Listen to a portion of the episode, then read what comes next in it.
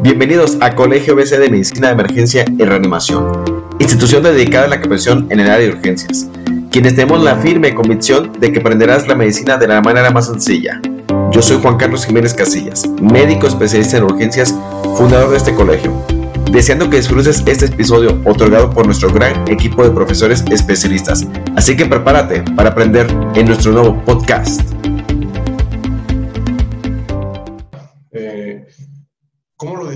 De, acuerdo a la definición de Berlín, este artículo que salió publicado en el YAMA en el año 2012, simplificaban los criterios que previamente se conocían, que eran un poco más invasivos, que se necesitaba colocar un catéter de flotación, y en estos únicamente se basaban en criterios clínicos y radiográficos. De acuerdo a la, definición, a la definición de Berlín, en el síndrome de estrés respiratorio agudo, debería de existir infiltrados pulmonares bilaterales, menos de siete días de inicio de los síntomas o que un paciente ya tuviera previamente una patología respiratoria y estos se agudizaran o empeoraran.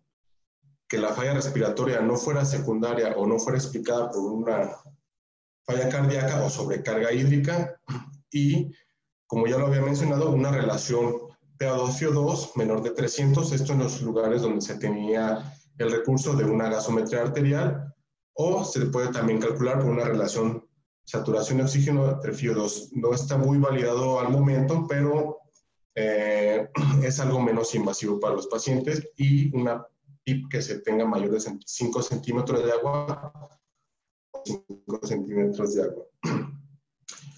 Existe un apartado, un factor de corrección en este artículo que menciona que en algunos lugares donde la altitud es mil metros sobre encima del mar, existe un factor de corrección con la presión barométrica. No está bien validado, de hecho, en la mayoría, en algunas ciudades, por ejemplo, la Ciudad de México, que se encuentra a 2.240 metros sobre el nivel del mar, en algunas ciudades del Estado de México, en los Altos de Jalisco, ese factor de corrección puede aplicarse, pero no está muy bien validado. Entonces, nos quedamos con la relación PO2-FIO2 o la relación saturación-FIO2. Ahora, esta es una radiografía típica de un paciente con SDRA. Vemos cómo se están ocupados todos los cuadrantes. Únicamente se encuentra respetada en, en, pequeñas porciones los ápices de la radiografía, pero de acuerdo a las áreas de West, recordando un poco la fisiología, estas son áreas bien ventiladas, pero son unas áreas mal perfundidas. ¿sí? Este corte tomográfico vemos también cómo existe la ocupación alveolar en ambos pulmones, únicamente respetándose las áreas ventrales, las zonas anteriores. Y desde que se empezó a estudiar el SDRA, desde los años 80 por el doctor Gattinoni, que se empezaron a hacer estudios tomográficos en estos tipos de pacientes, ellos tenían la creencia de que estos pacientes, cuando se sometían a ventilación mecánica, que se, las presiones se incrementaban, pensaban que era porque estaban enfrente de un pulmón eh, fibrótico, pero no era así. O sea, estas áreas que se encuentran respetadas en las regiones anteriores o ventrales del paciente, haciendo un análisis cuantitativo, ellos vieron que correspondía a un área de 200 a 500 gramos, que era lo que correspondería a un paciente de 5 o 6 años. De ahí nació el concepto del baby lung o pulmón de bebé. Pero no, las estrategias no estaba bien establecido o bien fundamentado, no existía la ventilación protectora, todavía se utilizaban volúmenes corrientes muy altos, 12 a 15 mililitros por kilo de peso, y por eso, es por eso que la mortalidad en el SDRA era muy alta. Sigue siendo muy alta, pero antes era muy alta. Y en los lugares donde se tenga el recurso, eh, el ultrasonido también es una herramienta que nos puede ayudar en la cual podemos visualizar las líneas B que corresponden a edema, edema alveolar, esto sí corresponde a, son mayores de 6 milímetros, sería un edema intersticial, si son estos menores de 3 milímetros, correspondería a un edema alveolar. Entonces tenemos estas tres herramientas que yo creo que en la mayoría de los hospitales tenemos una o dos e incluso hasta las tres, pues es una manera simple de identificar a los pacientes con SDR. Ahora, este tipo de pacientes, los pacientes con SDRA ventilados, intubados, son pacientes críticos, no se deben de tratar como otro tipo de pacientes. Merecen y se tienen que tratar como un paciente crítico, todo lo que conlleva esto, un, monitoreo hemodinámico. No se necesita monitoreo sofisticado, o tener un monitor donde nos pueda medir la presión arterial no invasiva, con tener la telemetría a través del monitor, es más que suficiente. Habrá casos especiales donde se complique con otra, otra cuestión. Ahí sí ya consideraremos el uso de otros dispositivos si se tiene la herramienta, algunos más invasivos, presión invasiva, para tener un, un monitoreo más estrecho de estos pacientes. La perfusión, es necesario tener un, un reactivo de lactato, no en todas las unidades se tiene un reactivo de lactato, y se ha documentado en diversos estudios, el estudio Andrómeda, que por la perfusión, el llenado capilar o el nucleado nos indicaría cómo está esa perfusión, tanto también valorando la uresis. Ahora, la ventilación protectora no, no, no, es menos importante, todas tienen su relevancia. La ventilación protectora eh, en estos ventiladores a partir de la tercera generación, donde podemos visualizar las gráficas, los bucles, las presiones, es lo mismo como si, como una traducción así nosotros tuviéramos en electrocardiograma. Igual, las gráficas ventilatorias, los bucles nos están diciendo algo, también se tienen que monitorizar de manera estrecha. Y de la mano, en estos pacientes críticos, en su fase más crítica de la hipoxemia, se recomienda tener una adecuada sedación, una analgesia midiéndose por parámetros clínicos, que es como el RAS. En algunos se debe de considerar el uso de bloqueador neuromuscular. Esto cuando a pesar de la sedación el paciente continúa haciendo esfuerzo inspiratorio. Esos esfuerzos inspiratorios se han venido documentando desde el año 2015, tomando mayor auge en esta pandemia del COVID, que es la lesión autoinfligida, eh, por unos esfuerzos inspiratorios vigorosos los llaman. Entonces, sería una indicación para utilizar el bloqueador neuromuscular o si la ventilación nos está dando problemas con asincronías, asincronías, que este tipo de asincronías, a pesar de las modificaciones ventilatorias, no es posible corregirlas, que es lo que se ha estado viendo en estos pacientes, que son muy difíciles de corregir estas asincronías que repercuten en la oxigenación del paciente, el doble disparo, el disparo reverso, el esfuerzo inefectivo, se consideraría iniciar el bloqueo neuromuscular. La nutrición, la nutrición, no, un paciente crítico debe tener nutrición salvo cuestiones muy puntuales donde se debería de omitir cierto, cierto dosis de vasopresor o pacientes inestables. El control de líquidos, igual. Este ya se había documentado previamente que en los pacientes con SDRA con balances de líquidos neutros o con tendencia a la negatividad mejoraba los días de ventilación mecánica en los pacientes. Entonces, si un paciente se está manteniendo con nutrición, infusiones, el control de, líquidos que se va a infundir, pues debería de ser nulo, porque casi, casi con la nutrición y la infusión de medicamentos se está cumpliendo lo que requiere. Hay diversos estudios, el concepto Rose habla mucho de esto, que de acuerdo a las diferentes fases es los líquidos que vamos a dar. La tromboprofilaxis también es un tema importante en estos pacientes, ya que se ha visto, como lo mencionó ahorita la doctora, que ha, pasado eh, efectos trombóticos, incluso algunos devastadores, tromboembolia pulmonar, infartos al miocardio. Entonces se ha considerado incluso utilizar anticoagulación con cierto número de dímero D. Y el control glucémico, como en todo paciente crítico, mantener un control. Algunos 100 a 180, 110, 180, pero mantener ese control glucémico, ya que el control glucémico más el uso de sedantes, el bloqueo neuromuscular, la sepsis como tal, conllevan y, a que estos pacientes puedan desarrollar miopatía del enfermo en estado crítico. Ahora, todos escuchamos en nuestras unidades que ah, está a 6 mililitros por kilo de peso, 6 mililitros por kilo de peso, lo estoy ventilando a 6 mililitros. Pero ¿de dónde viene eso? Los 6 mililitros por kilo de peso.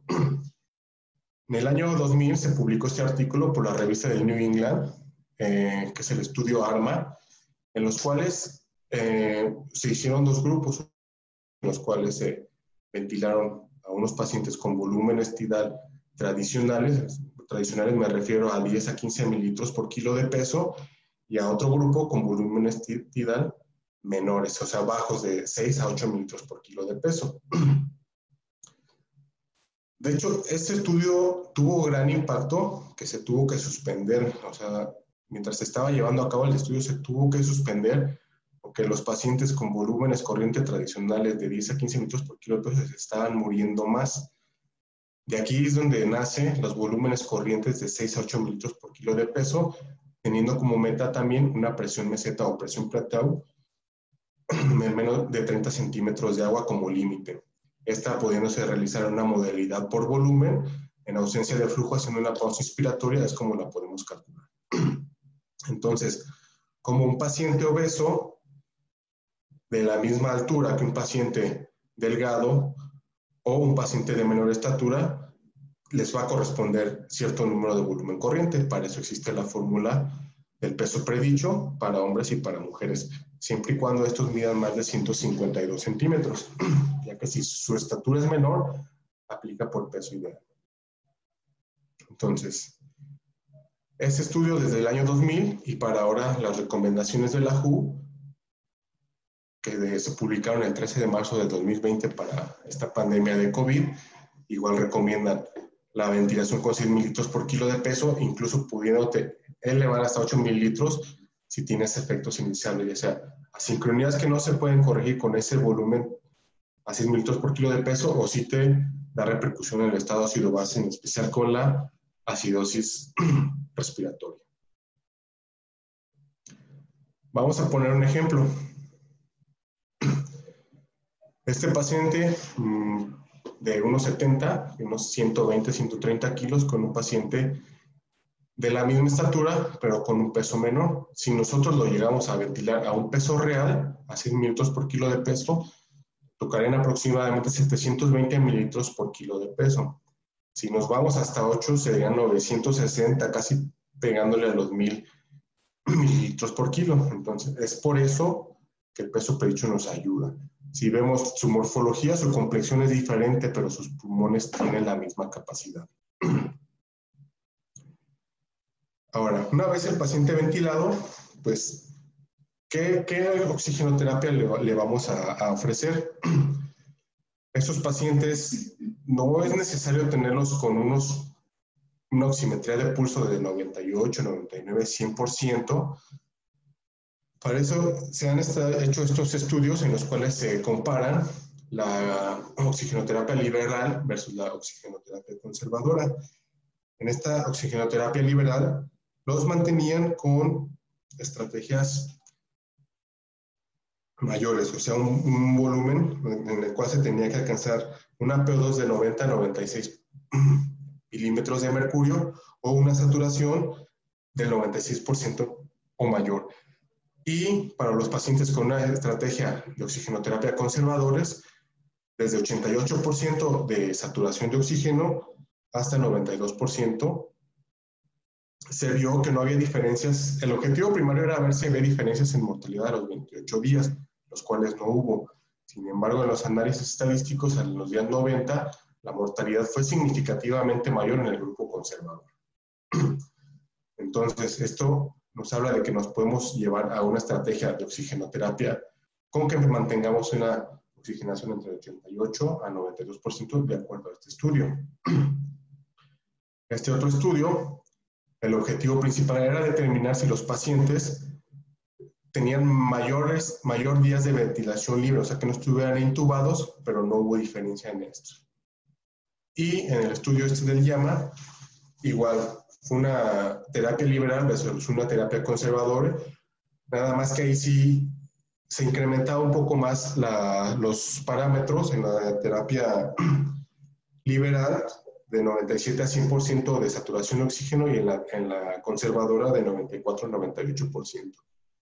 Estos fueron, estos fueron resultados preliminares, ya que este estudio se tuvo que suspender porque en el hospital donde se estaba llevando a cabo un temblor, pues ahí destruyó parte del hospital, pero con los estudios o los datos que se alcanzaron a recabar, los pacientes tenían menos mortalidad en menos mortalidad con la oxigenoterapia conservadora, menos episodios de choque, insuficiencia hepática y bacteremia.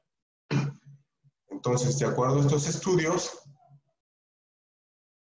vemos como una terapéutica ideal mantener un paciente con saturación de oxígeno mayor de 96 o una saturación menor del 90%, deben evitarse, manteniendo este rango de 90 a 96 como una estrategia ideal.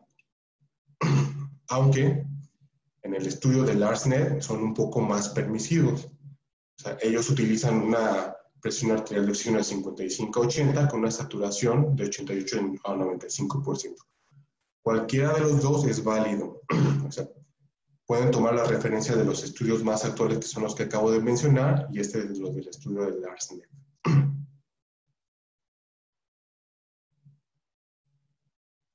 Entonces vemos aquí el rango que podemos mantener con este tipo de pacientes. Menos de 88 no es válido. Aquí algo de Martin McFly. Ahora, no dejando de lado eh, el CO2, el CO2 es enemigo del pulmón.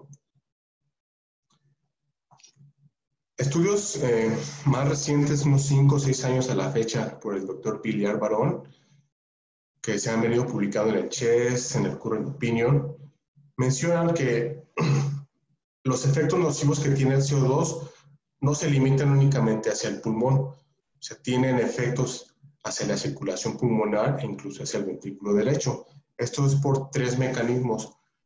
Estos cambios en el CO2 agudos eh, en, en los pacientes ventilados nos da repercusión debido a una acidosis intracelular, la cual nos va a dar una depresión del ventrículo izquierdo que nos va a disminuir el gasto cardíaco.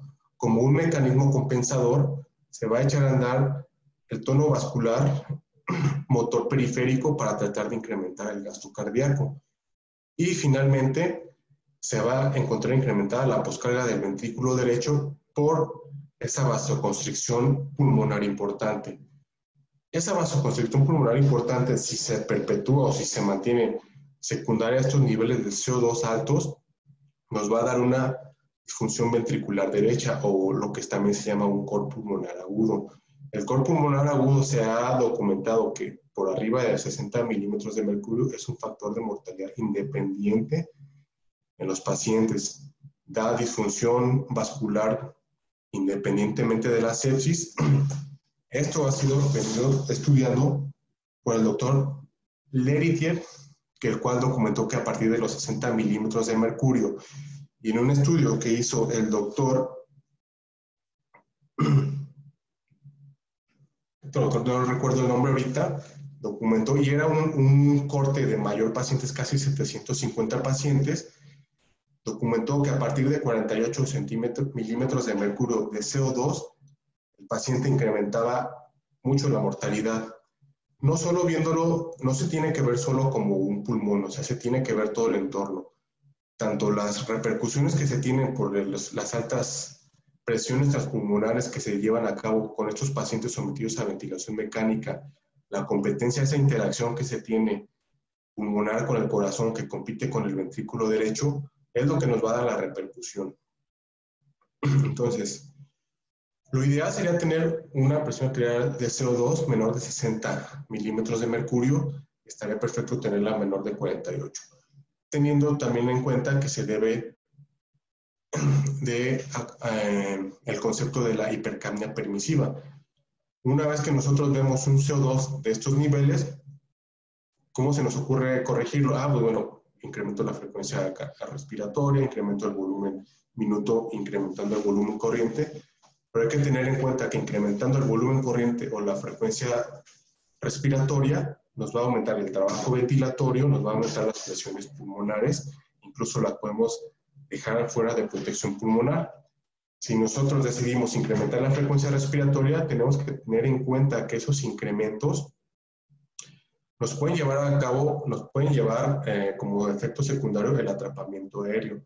Por eso cada que, incrementamos la frecuencia respiratoria con el objetivo de disminuir esa, ese CO2, debemos hacer pausa expiratoria para ver que ese paciente no está haciendo autopip, ya que el autopip genera atrapamiento aéreo y repercute directamente al ventrículo derecho, deteriorando aún más su función.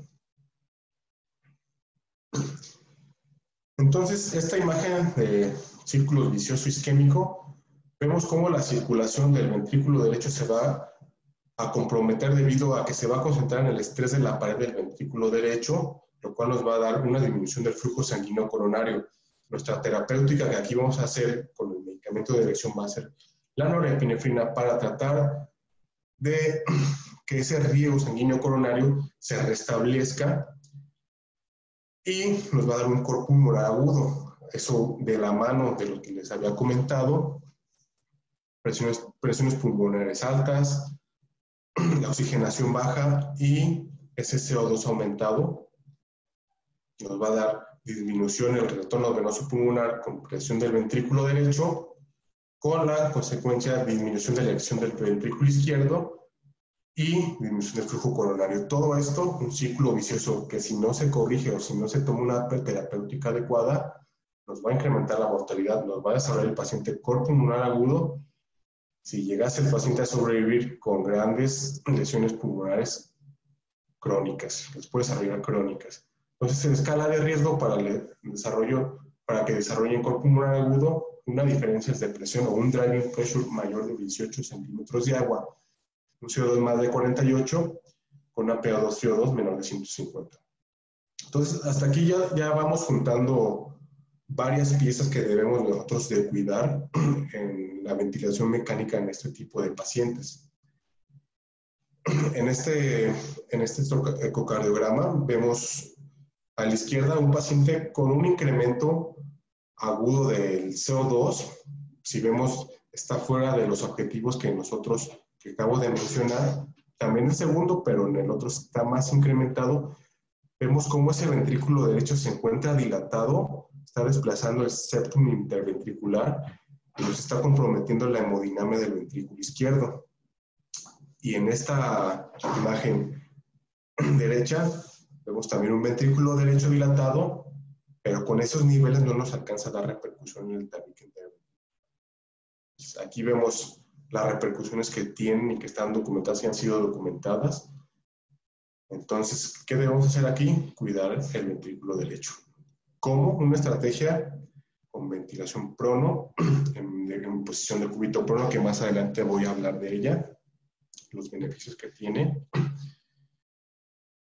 Y la, ventilación en posición prono, de hecho, una de sus características es que si nos ayuda, nos responde, que nos va a disminuir el CO2, nos va a incrementar la oxigenación al velar por diferentes mecanismos que vamos a mencionar más adelante y nos va a disminuir las presiones.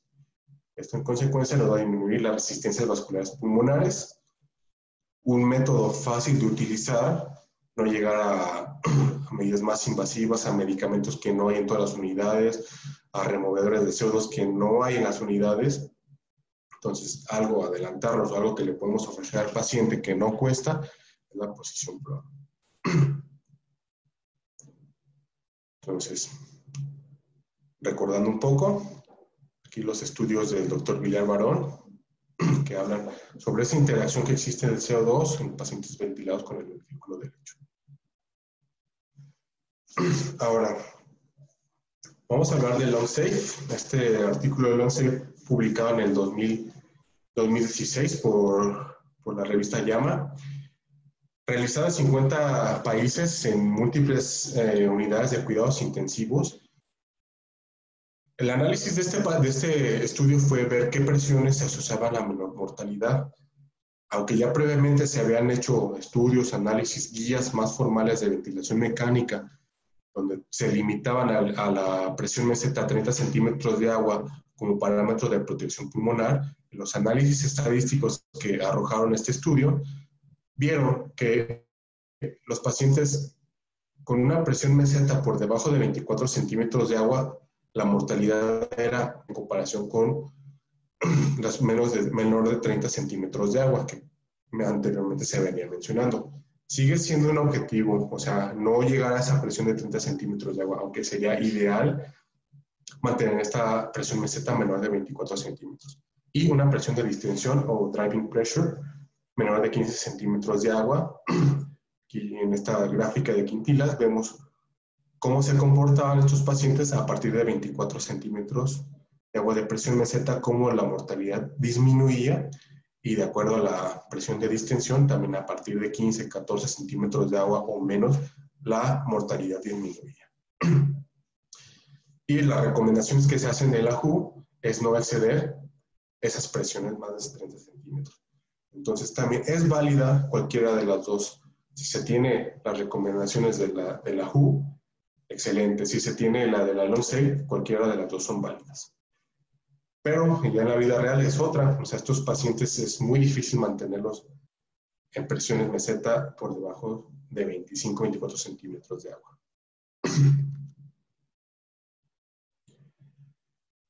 Este estudio eh, que se publicó por parte del doctor Amato ya venía él haciendo sus análisis desde finales de los 90 con su concepto de OLA por sus siglas en inglés, en español el concepto de pulmón abierto, el cual utilizaba volúmenes corrientes bajos con incremento de la PIP, manteniendo un rango de diferencia de presión meseta entre PIP, también conocida como la driving pressure, como un parámetro de seguridad para estos pacientes manteniéndolo debajo de 15 centímetros de agua, en sus análisis vio que la mortalidad disminuía.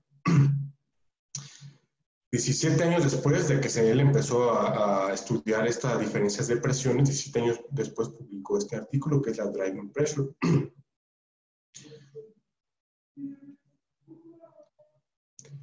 Ahora, este botón que todos queremos estar moviendo, que uno dicen que más, que uno dicen que menos, realmente no, no se ha llegado, es el santo grial, la PIP. ¿Cuánta PIP vamos a darle a estos pacientes? ¿Cómo vamos a llegar a esa PIP? Existen diferentes métodos, estudios, formas, por ultrasonido, por tomografía, por análisis de curvas, por análisis de bucles. ¿Cómo llegar a una PIP ideal, una PIP óptima? Pues realmente nadie sabe. Lo único formalizado que existe a la fecha es la del grupo de LARSNET ellos eh, mantenían esta relación de FIO2 con PIB para mantener mínimo una saturación de oxígeno de 88%. Pero si ponen atención en esta tabla de ARSNET, vemos cómo los niveles de PIB van desde 5 hasta 24 centímetros de agua. 24 centímetros de agua, algo realmente excesivo, como lo vine comentando en diapositivas anteriores, por, por, encima de 15 centímetros de agua ya tiene repercusión, o sea, ya hay interacción hemodinámica con el ventrículo derecho, eso ya está bien documentado, sugiriendo un parámetro de seguridad, una pipa hasta 15 centímetros de agua. Sin embargo, no es una ley esto, o sea, se pueden utilizar 16, 17, 18 en pacientes obesos, pero siempre y cuando se lleven a cabo con cautela, con rastreo o vigilancia ecocardiográfica para ver que no haya esa repercusión con el ventrículo derecho, ¿sí? Porque nuestro objetivo, como les comenté en diapositivas anteriores, es proteger al ventrículo derecho. Entonces, existe también ese concepto de la fobia al PIP, que, ah, PIP, PIP, lo voy a inestabilizar. Si se toma, o si se elige, se programa una PIP, siempre tiene que ser con cautela, con medidas conocidas. Para, para ahora, lo de la pandemia, surgió este grupo de ventilación mecánica internacional, diversos expertos en ventilación mecánica hicieron recomendaciones para el manejo de este tipo de pacientes con SDRA por COVID-18 y utilizaron lo que vengo mencionando, saturación de oxígeno de 88 a 94%, no exceder presiones pulmonares de protección y e iniciar con una presión, con una PIP inicial de 10 centímetros de agua. Yo cómo voy a vigilar que esa PIP que programé no le está repercutiendo a mi paciente, cómo sé si esa PIP es mucha, si esa PIP es la ideal o si esa PIP es mínima. Como les mencioné, hay diferentes eh, formas de hacerlo. Una forma sencilla es a través del índice de estrés. Este índice de estrés lo podemos visualizar eh, en en el ventilador, las gráficas del ventilador mecánico, en una modalidad por volumen con una rampa de flujo cuadrática o constante visualizando la curva de presión, la curva ascendente de presión. Si yo con un PIP que programé a un paciente veo la morfología con esta concavidad, o sea, un índice, de estrés menor de 1, ¿qué nos habla? Que ese paciente tiene una baja elastancia y tiene una compliance aumentada, la cual nos traduciría que este paciente se pudiera beneficiar de que le podamos aumentar la PIP o el volumen corriente. El incremento del volumen corriente se va a traducir en mayor presión y la PIP, pues presión va a ir directo. Entonces, un índice de estrés menor de 1, paciente se puede beneficiar de mayor PIP. Nosotros lo podemos visualizar al incrementar la PIP o el volumen corriente, viendo qué morfología toma esta curva. Y por el otro lado, el otro extremo, vemos si este, el paciente tiene esta convexidad, este paciente se está sobredistendiendo, nos sugiere que este paciente se está sobredistendiendo. O le estamos aplicando volumen corriente de más, o la PIP que le estamos aplicando lo está sobredistendiendo. Entonces, ¿qué estrategia tomaría aquí? Disminuyo la PIP para tener una morfología de la curva de presión de esta manera, que nos hablaría de un índice de estrés de 1. Algunos ventiladores lo tienen, de hecho lo calculan tú programas tu ventilador en modalidad por volumen y ahí te dice índice de estrés de menos 1, 1 o más 1. Existe el modelo matemático, pero también se puede traspolar a, esta observa, a observar las curvas del ventilador. Ahora, otra estrategia que sugieren este grupo de ventilación de WIBEN en los pacientes en los cuales se tiene una relación PO2-FIO2 de 151 a 200 o una SAO2-FIO2 menor de 200 es utilizar el método o, el estudio que se llama EXPRESS. ¿Cómo es este, esta, este, esta búsqueda de PIP con el método del estudio EXPRESS? Bueno, este estudio publicado en JAMA, lo que hacen es iniciar un paciente con un una PIB de 10. A partir de 10 se le va incrementando la PIB 2 centímetros de agua cada 2 minutos. Cada que se le incrementa la PIB se va midiendo la presión meseta y se va midiendo la oxigenación. Pone el objetivo de que esa saturación de oxígeno se mantenga mínimo 88% con una presión meseta por debajo de 30 centímetros de agua. Ahí, mientras tengamos una presión meseta menor de 30 centímetros de agua con un nivel de saturación de oxígeno de 88%, esa podría ser la PIP que nosotros pudiéramos programar. Y por el otro lado, eh, hay recomendaciones que se hicieron cuando empezó esto de la pandemia. Eh, comentaban que el riesgo de exposición a personal médico para ventilar a una gran cantidad de pacientes en algunas unidades hemos tenido 17, 18 pacientes ventilados. No hay el personal humano, eh, las camas adecuadas para mantener a los pacientes en prono, porque requieren muchos cuidados, tanto de enfermería, monitorización por los médicos. Sugerían que a los pacientes, antes de someterlos a prono, si no se tenía el, el personal humano para llevar a, cabo esta ventilación en prono, sugerían que se podía llevar a cabo en pacientes con hipoxemia refractaria las maniobras de ventilación, de reclutamiento alveolar, perdón. Esta maniobra modificada del doctor Amato, eh, un artículo que se publicó que se llama ART, es, es una maniobra modificada, ya que la original era, era muy agresiva, o sea, se sometían a los pacientes a altos niveles de VIP de 25 centímetros de agua, 30, 35, las presiones máximas, presiones picos incluso se elevaban hasta 60 centímetros de agua. De hecho, el doctor Amato en su artículo original no recomienda que se hagan de manera rutinaria. Existieron también modificaciones a esta maniobra, ya que había complicaciones asociadas al uso de estas maniobras, neumotórax, neumomediastino, incluso fallecieron tres pacientes durante el artículo, cuando se hizo el artículo original. Entonces, si se van a realizar estas maniobras de reclutamiento alveolar, deben de ser con mucha precaución. Pacientes especiales, pacientes con alteraciones hemodinámicas, pacientes inestables hemodinámicamente, se pueden llevar a cabo con mucha precaución, cautela, siempre y cuando se estén vigilando. Está, que, los, que se estén conectados a la ventilación mecánica, que no haya fuga de los, de los circuitos, que el paciente esté completamente sedado, que no tenga esfuerzos inspiratorios, incluso se puede considerar hasta realizarse cuando el paciente esté con relajante muscular. Entonces, ¿cómo se hace esta maniobra? Se programa inicialmente una ventilación controlada por presión con una PIP de 10 centímetros de agua y una diferencia de presiones de 15, o sea, una PIP de 10 con una presión inspiratoria de 15, lo cual nos va a dar una presión máxima de 25. Así vamos a ir subiendo la PIP escalonadamente a 15 centímetros de agua, a 20 centímetros de agua, los cambios cada 30 segundos. Hablando de esto sería el reclutamiento.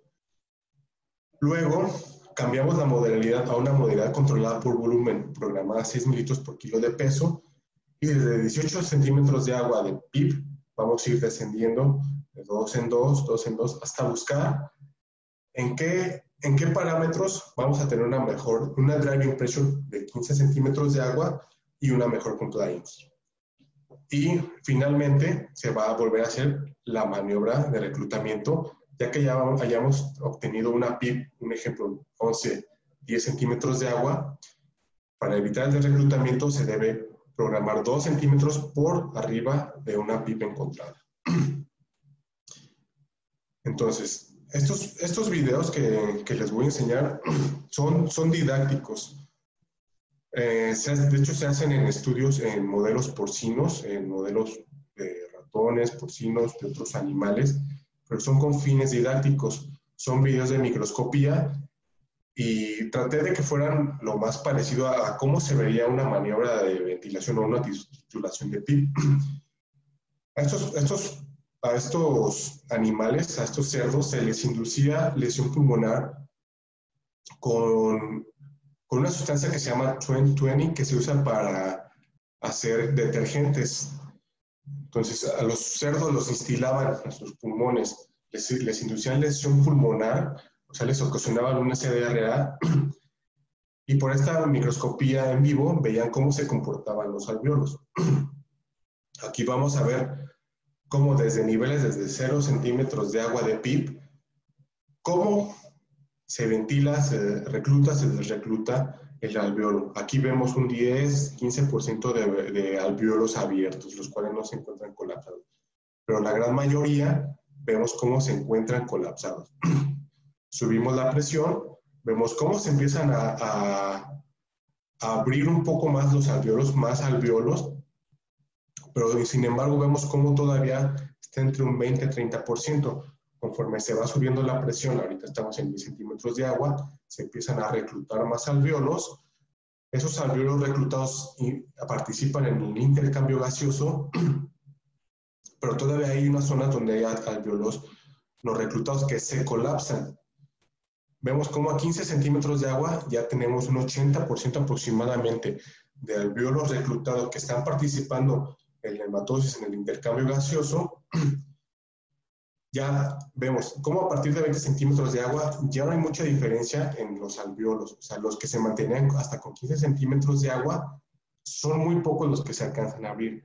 De hecho, puede haber efectos más deleterios porque algunos alveolos tienen diferente morfología, diferentes constantes de tiempo, que algunos se pueden favorecer con 7, 8 o 9 centímetros de agua y algunos hasta con 11 o 12. Esos que se ventilan con 11 o 12 nos pueden dar repercusiones en el capilar pulmonar. Entonces, si vieron el en, pusieron atención en el video, desde los 10 a los 15 centímetros de agua se mantiene un 80-90% de alveolos abiertos, alveolos reclutados. Esta otra maniobra, eh, llamada maniobra de suspiros, igual con fines didácticos, vemos un, modelo porcino eh, lesionado con la sustancia que les comenté anteriormente, está sometido a ventilación mecánica, se incrementaban las presiones de la vía aérea hasta 40 centímetros de agua durante un periodo determinado. Esta, esta maniobra llamada 40-40, 40 centímetros de agua por 40 segundos, vemos a nivel macroscópico cómo se comporta el pulmón. Ahorita vamos a ver otro video cómo se ve en microscopía.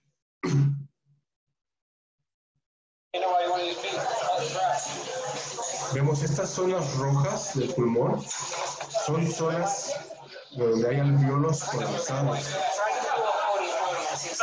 El paciente se somete a grandes presiones a la maniobra de y vemos cómo cambia la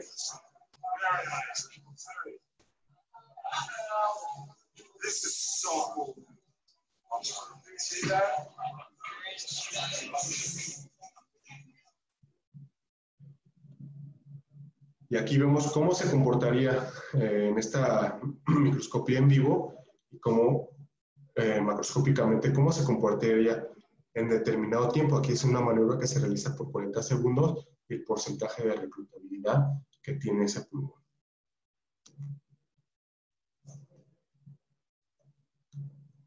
Vemos cómo se están reclutando los alveolos. aquí se reclutaron aproximadamente un 90%.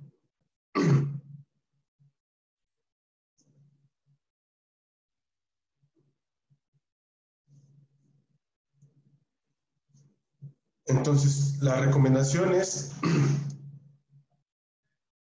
se pueden usar, es válido usarlas siempre y cuando no se le pueda ofrecer al paciente, no se tenga el capital humano para voltear al paciente, pero se deben tomar con mucha precaución.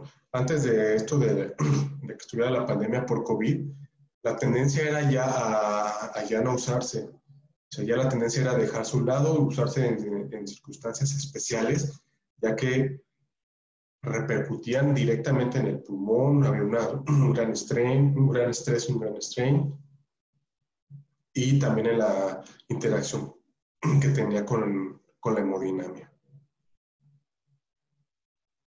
Y aquí vemos cómo, cómo veríamos si este paciente se favoreció de una maniobra de reclutamiento alveolar. Un ejemplo con esta imagen que tenemos a la izquierda Vemos aquí el alveolo con determinado PIP, con determinada presión al final de la expiración. Vemos cómo no, no compromete el capilar pulmonar. O sea, aquí se puede decir que tiene un adecuado intercambio de gaseoso. A ese lo llamaríamos el reclutamiento funcional. Y en la imagen de la izquierda, de la derecha, vemos cómo ese alveolo, esa unidad alveolar, se encuentra con demasiada PIP, la cual nos está comprometiendo el capilar pulmonar. Aquí sí tenemos un alveolo reclutado con oxígeno, pero no hay a quien intercambiárselo. Esto se va a volver espacio muerto.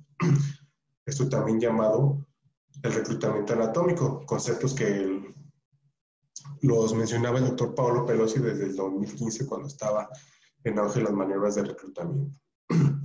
Aquí podemos decir que fue una PIP ideal cuando no tuvimos compresión capilar, nuestra relación PA2-CO2 nos aumentó, nos disminuyó la PaCO2 y nos aumentó la compliance. Sin embargo, con una PIB inadecuada, en la cual nos estuviera comprimiendo el capilar pulmonar, no va a haber, no va a haber eh, alteraciones en la PA2-CO2, se va a mantener constante.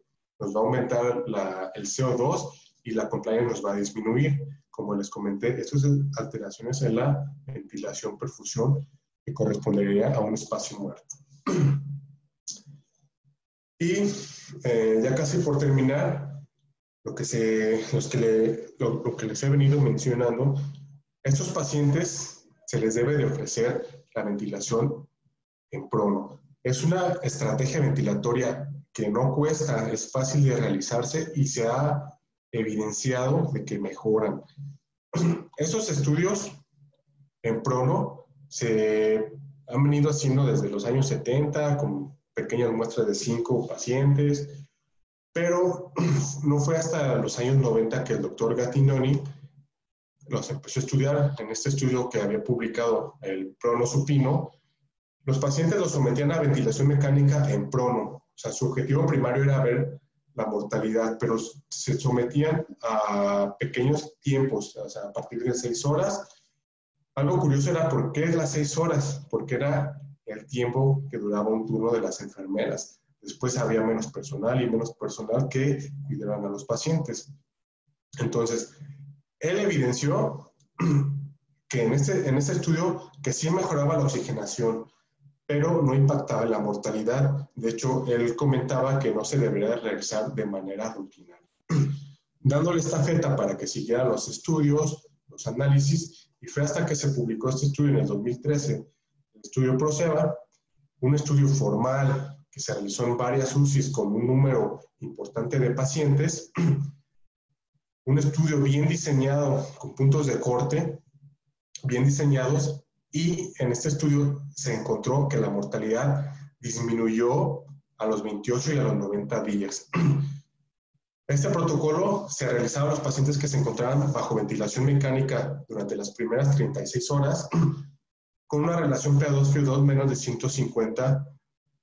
Esto no de acuerdo a los criterios de Berlín, sino al consenso europeo-americano de SDRA, con una PIB mayor de 5 centímetros de agua, volumen corrientes a 6 litros por kilo de peso y una FIO2 mayor de 60%.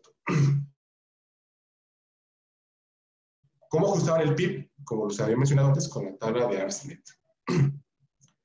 Estos pacientes, pues decían, bueno, los vamos a, estabilizar. Ellos no reclutaban a los pacientes. Si tenían estos criterios, los pacientes luego los programaban después de un periodo de 12 a 24 horas. Mínimo 16 horas se mantenían en posición prono hasta 24 horas. El número de sesiones que fueran necesarias, 4 o 5 sesiones, se sometían a estos pacientes siempre y cuando monitorando la PA2-FIO2 y la saturación de oxígeno. ¿Qué pacientes voy a decir? Ah, bueno, este paciente sí me está respondiendo a prono, este paciente no me responde a prono. Bueno, si este paciente que lo tuvimos en, ventilación en decúbito prono nos incrementó la relación PA2-FIO2 más del 20%, este es un paciente respondedor. Si la presión arterial de oxígeno nos incrementó 10 milímetros de mercurio, es un paciente respondedor, y si el CO2 nos disminuyó un milímetro de mercurio. A quienes se realizaban había contraindicaciones absolutas, que son pocas, pacientes con edema cerebral y pacientes con inestabilidad séptica. Los demás pacientes con trauma facial, trauma de tórax, pacientes embarazadas, pacientes con cirugía de abdomen, son contraindicaciones relativas, pero se les debe de ofrecer el beneficio de la ventilación en Aquí los análisis estadísticos, vemos cómo el grupo de los pacientes de ventilados en decúbito prono se murieron menos que los pacientes ventilados en su que no se les dio ese beneficio. Pero, ¿por qué funciona el prono? O sea, sí, muy padre los, las, mis resultados gasométricos, mi oxigenación aumentó, pero ¿cómo funciona? En este modelo vemos cómo uno, pues, un pulmón aislado, vemos cómo se encuentran los alveolos de morfología muy parecida, igual, y aquí vemos en el, en el segundo recuadro, en el, en el anaranjado, cómo los alveolos de la región ventral son alveolos más, más grandes que los alveolos de la porción dorsal. Sin embargo, estos cambios de coloración nos, nos habla de que estas áreas más dorsales o las áreas posteriores son áreas que están muy vascularizadas, pero están mal perfundidas. O sea, un paciente con gravedad, gravedad se va a comprimir esas zonas posteriores. ¿sí? Entonces aquí vemos en esta imagen de una tomografía cómo la silueta cardíaca descansa sobre los pulmones, en especial sobre el pulmón izquierdo. Ahora, a lo que les mencioné, si estas áreas posteriores o estas áreas dorsales son áreas bien perfundidas pero mal ventiladas, ¿qué es lo que va a pasar en un paciente con SDRA? O sea, solo se van a estar ventilando las áreas anteriores, que recordando otra vez, las áreas de West son áreas bien ventiladas pero mal perfundidas. Y a pesar de esto, la silueta cardíaca nos va a condicionar también este colapso, en especial al pulmón izquierdo. Y un paciente sometido en posición a decúbito prono, vemos cómo se invierte esta posición, vemos cómo la silueta cardíaca va a descansar sobre la parrilla costal, sobre el, sobre el esternón, dándonos más, liberándonos esas áreas posteriores y estas áreas posteriores ricamente vascularizadas, bien perfundidas, se van a, a ventilar. O sea, lo que vamos a hacer va a ser homogeneizar el pulmón. En un, en, un, en un, pulmón de bebé, como mencioné anteriormente, o sea, son áreas heterogéneas. O sea, tengo lesionado aquí, tengo lesionado acá, son áreas muy heterogéneas. Lo que el paciente que se somete a ventilación en prono se homogeniza el pulmón. O sea, ya no se repercute directamente sobre las áreas posteriores, sino que se va a homogenizar el pulmón.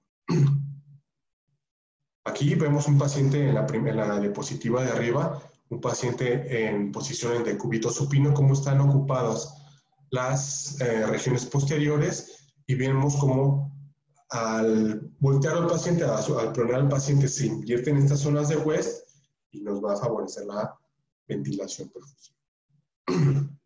Entonces, ¿cuánto tiempo en COVID? O sea, en COVID no aplica el tiempo, o sea, no, no hay que ser tan estrictos con las horas que se viene mencionando en Proceba.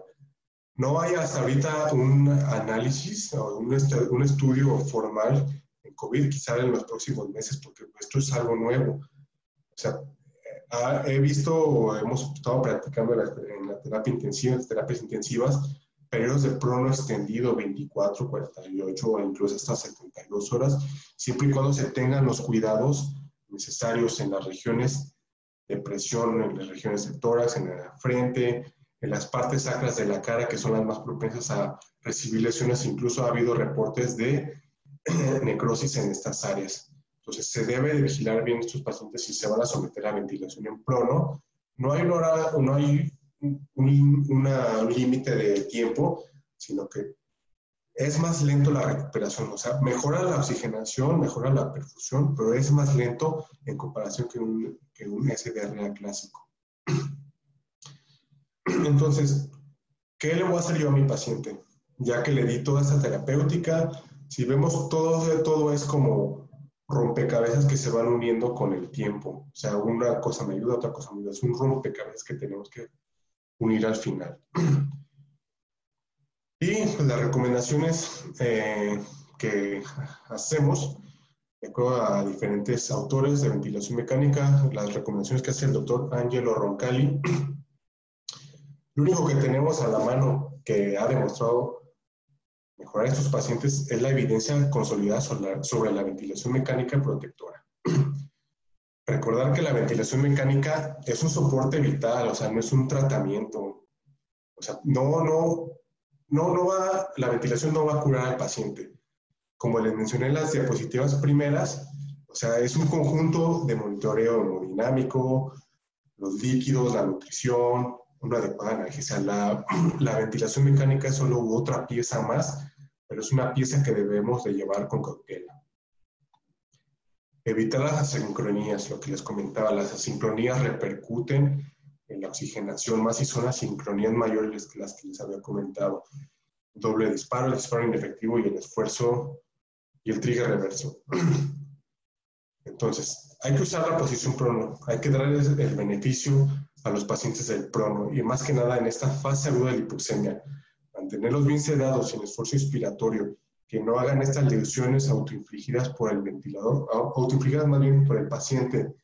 Paciente respondedor es muy diferente a un paciente de SDRA común. Puede incluso tardar horas, hasta días, en que veamos nosotros los cambios.